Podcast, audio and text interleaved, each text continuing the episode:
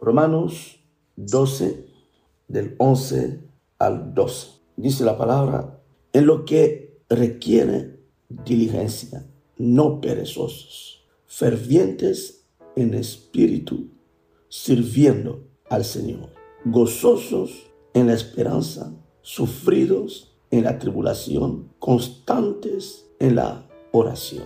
Aleluya. Bien, en esta mañana, siguiendo la línea de nuestro tema de la semana, no a la relajación. Queríamos tocar ese tema donde el apóstol les escribe a los hermanos y les dice en lo que requiere diligencia. Hay cosas, me, me encanta eso, dice en lo que requiere diligencia. Significa que en la vida hay cosas que requieren mayor atención. Hay cosas que requieren mayor cuidado. Hay cosas que requieren mayor sacrificio. Porque la palabra diligencia tiene que ver con esfuerzo. Hay cosas que requieren mayor sacrificio.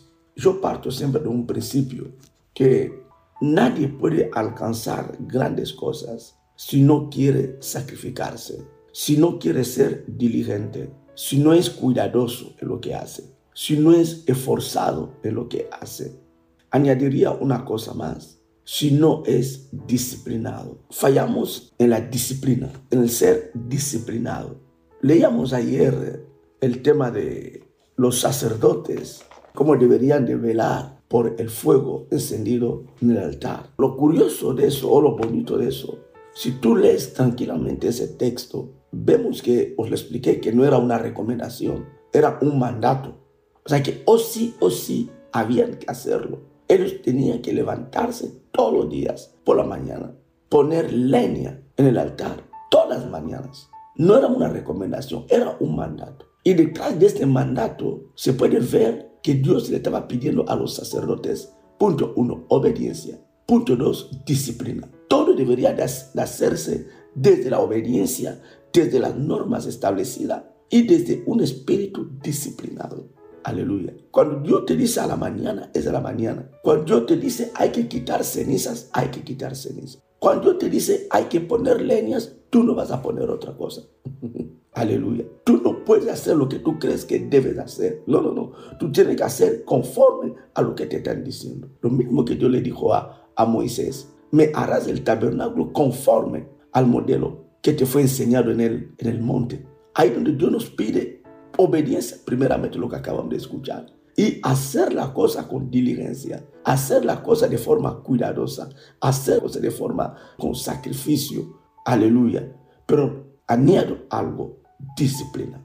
Dios nos espera ahí, nos espera ahí, en la disciplina. El que no es disciplinado es perezoso. La semana, la pasada, no, pero la, la otra, la pastora nos estuvo hablando de la obediencia, de no obedecer a medias. Y a veces el perezoso hace las cosas, pero no las hace en el tiempo de Dios, a la manera de Dios, pero puede atreverse a hacer cosas. Y donde está la pereza, está la lentitud, no está la prontitud. Puede hacer algo, pero no llegar a culminarlo. No tiene cuidado con lo que hace. No es una persona esforzada, no es una persona disciplinada. Cuando hablamos de perezoso, entre otras cosas, la pereza, leyendo en alguna parte, dice, es el estado del que está voluntariamente sin desempeñar actividades productivas. O sea, voluntariamente la persona decide no hacer cosas productivas. en vez de trabajar, no quiere trabajar. En vez de hacer eso, no quiere hacer. En vez de estudiar, no quiere estudiar. En vez de ir a la iglesia, no quiere ir a la iglesia. O sea, en vez de colaborar, no quiere colaborar. pero lo hace desde su voluntad, no porque esté enfermo, no porque no tenga tiempo, no, no, no, no, sino que es voluntariamente que la persona decide no hacer nada productivo. Y Pablo dice aquí, es lo que requiere diligencia, no perezosos. Y luego añade algo interesante. Dice, sino fervientes en espíritu, sirviendo. Aleluya. Ferviente en el Espíritu sirviendo. Amén. Dios nos está esperando ahí. Otra vez volvemos a tocar el tema de fuego. Cuando hablamos de ferviente, y eso tiene que ver también con el fuego, con el fervor. Estaba leyendo algo ¿no? que dice ferviente. Os voy a leer la explicación que tengo aquí. Designa al que tiene un celo. O sea, cuando la Biblia dice ferviente según la Biblia, designa al que tiene un celo, un ardor, un entusiasmo grande hacia algo. Aleluya.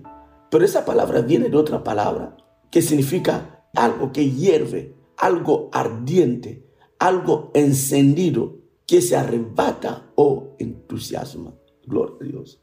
Cuando Pablo está hablando aquí de, de que seamos fervientes en el Espíritu, nos está diciendo que tengamos celo, ardor, entusiasmo, que ardamos, aleluya, que estemos encendidos en el Espíritu.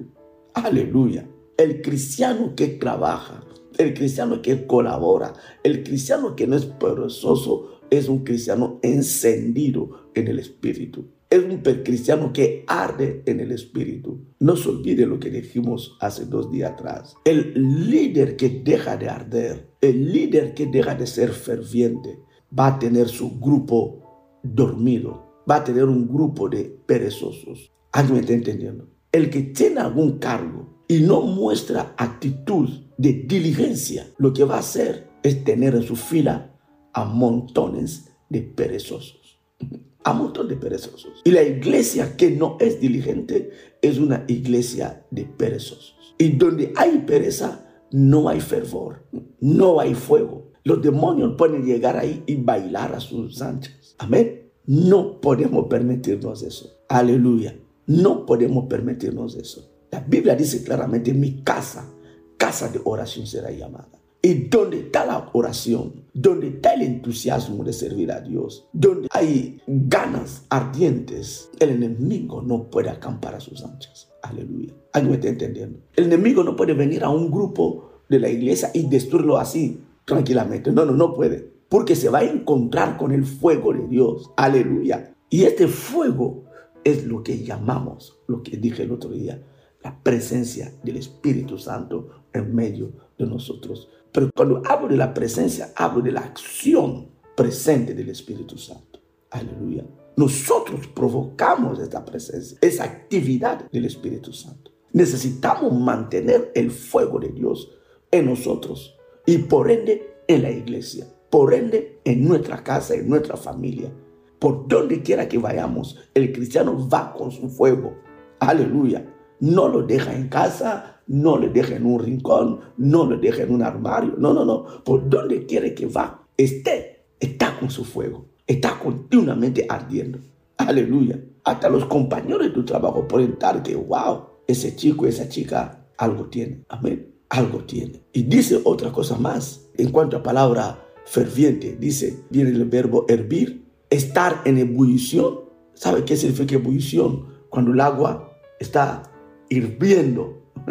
¿Quién de nosotros puede tocar el agua hirviendo o hervida? Aleluya. Así tranquilamente. Nadie. Amén. Nos quemamos. Así Dios nos quiere ver. Cuando le estamos sirviendo es como servirle con ganas. Aleluya. Como si estuviéramos ardiendo. Como si estuviéramos en, en ebullición. Y luego termina el apóstol en la última frase del capítulo 12, del versículo 12. Dice, constantes en la oración. Pero antes de eso, dice algo, ferviente en el Espíritu sirviendo. O sea, él ahí matiza nuestro fervor, donde lo tenemos que enfocar. Amén. Nuestro fervor, ardor, donde lo tenemos que enfocar, dice sirviendo. Y la palabra servir significa ministrar, significa ser esclavo. Dios nos quiere ver en una dependencia. Aleluya. Nos quiere ver en una dependencia. Ya no hay tiempo de relajarnos. Necesitamos todos estar en una actitud de servicio a Dios. Pero no de cualquier manera, celosamente. Aleluya. Sirviendo a Dios celosamente. Sirviendo a Dios como si estuviéramos ardiendo. Aleluya. Tiene que haber un ardor en nosotros. Yo quiero hacer algo, yo quiero hacer algo, yo quiero hacer algo. El perezoso no. El perezoso no tiene ardor. Le da completamente igual las cosas. Vive relajadamente. Aleluya. El perezoso le gusta la hamaca. Le gusta la silla confortable. Hermanos, no estamos en ese tiempo. A ver. Y terminando aquí, dice constantes en la oración. ¿Qué os puede decir acerca de la oración? Ya la propia palabra nos dice, constante, sin parar. Pero ojo, cuando hablamos de constancia, es hacer algo hasta alcanzar un propósito, con el fin de alcanzar un propósito. Amén. La constancia tiene que ver con hacer algo hasta alcanzar el propósito. Y sabemos que para alcanzar muchos de los propósitos que tenemos nos hace falta la oración. Aleluya. Una iglesia de fuego es una iglesia de oración. Un creyente de fuego es un creyente de oración. Cuando hay pereza, es ahí donde se abre la puerta del pecado. La pereza es algo que tiene que ver con la comodidad. Lo vimos con David. Cuando tenía que estar en la guerra, él prefirió quedarse en Jerusalén. Ahí se le abrió la puerta de su desgracia. No solamente él como rey, pero la desgracia en toda su familia, incluso en sus hijos, simplemente por la pereza. En alguna parte la Biblia, en el proverbio, dice que la pereza empobrece. Una iglesia perezosa es una iglesia que se va a empobrecer. ¿Quién de nosotros queremos eso? Si tenemos pereza de evangelizar, la iglesia no va a crecer. Si tenemos la pereza de ayunar, de orar, la gente enferma seguirán enferma. La gente encadenada seguirán encadenadas. La gente pecadora seguirán pecadoras. Cuando hay pereza, las cosas se estancan. Pero cuando metemos en la diligencia, cuando nos metemos en la constancia de la oración, cuando nos encendemos todos, de pronto tenemos testimonios. ¿Cuánto no nos alegramos cuando un hermano, una hermana se pone delante y dice, wow, Dios me ha dado solución en tal problema? Todos aplaudimos. Gloria a Dios. Pero queremos eso. Podemos mantener eso. Si no nos relajamos, podemos mantener eso. Aleluya. Podemos avivar eso, que en cada reunión haya gente sanada, en cada reunión haya gente liberada, en cada reunión haya gente que alcanza alguna respuesta en cuanto a su situación. ¿Por qué? Porque le estamos buscando con diligencia, con sacrificios, con obediencia, con disciplina. Vamos a ser disciplinados. Amén. Un hombre constante es un hombre disciplinado. Un hombre diligente es un hombre disciplinado. Aleluya. En cambio, un hombre perezoso es un hombre relajado. Y por desgracia termina pobre. Termina empobreciéndose. Termina empobreciéndose, hermanos. Vamos a levantarnos. Vamos a levantarnos. Y yo quiero darle gracias en esta mañana, los que estáis ahí. Aleluya. De verdad, quiero dar gracias. Sé que de alguna manera sois el grupo que están haciendo que la iglesia todavía mantenga su fuego. Aleluya. Pero falta mucha gente. Tengo que orar, clamar a Dios, romper ese espíritu de relajación, romper ese espíritu perezoso, ese espíritu de pereza, romper ese espíritu de falta de constancia, de falta de diligencia, de falta de sacrificio.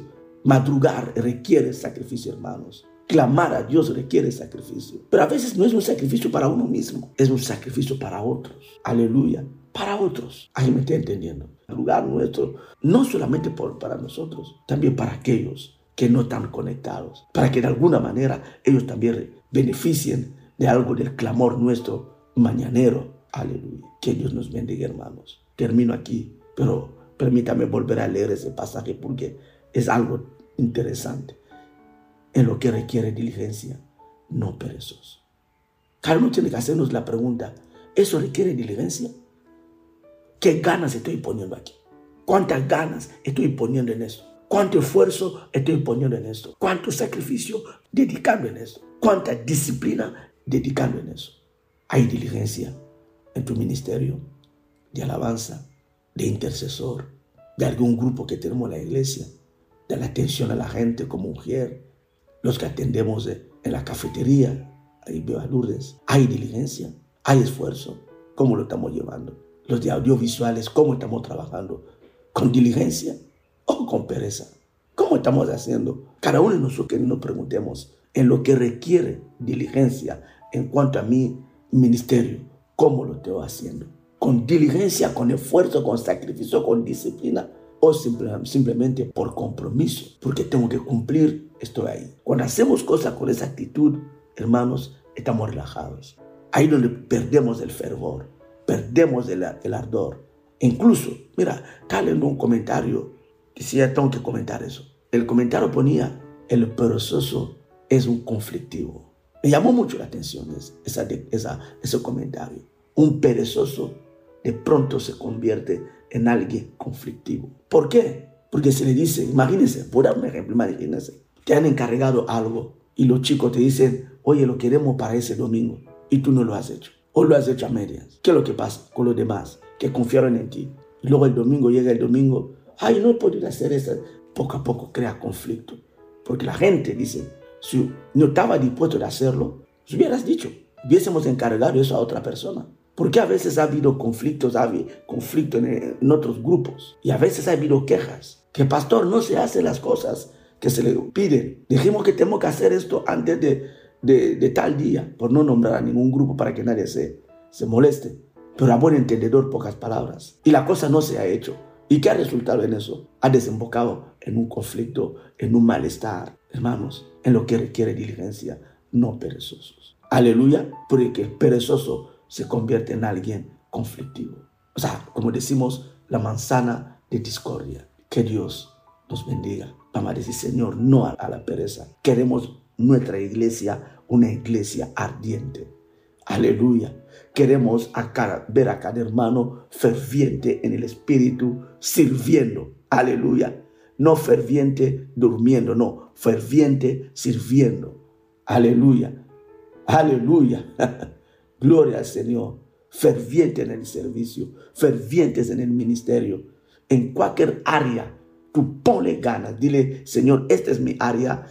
Tú pusiste esto en mi corazón, que yo tengo que trabajar en esta área y en esta área quiero que las cosas vayan bien. Amén. Aleluya. Y vamos a trabajar con disciplina, con obediencia, con esfuerzo, dedicándole lo mejor de nosotros para que tu nombre sea glorificado. Aleluya.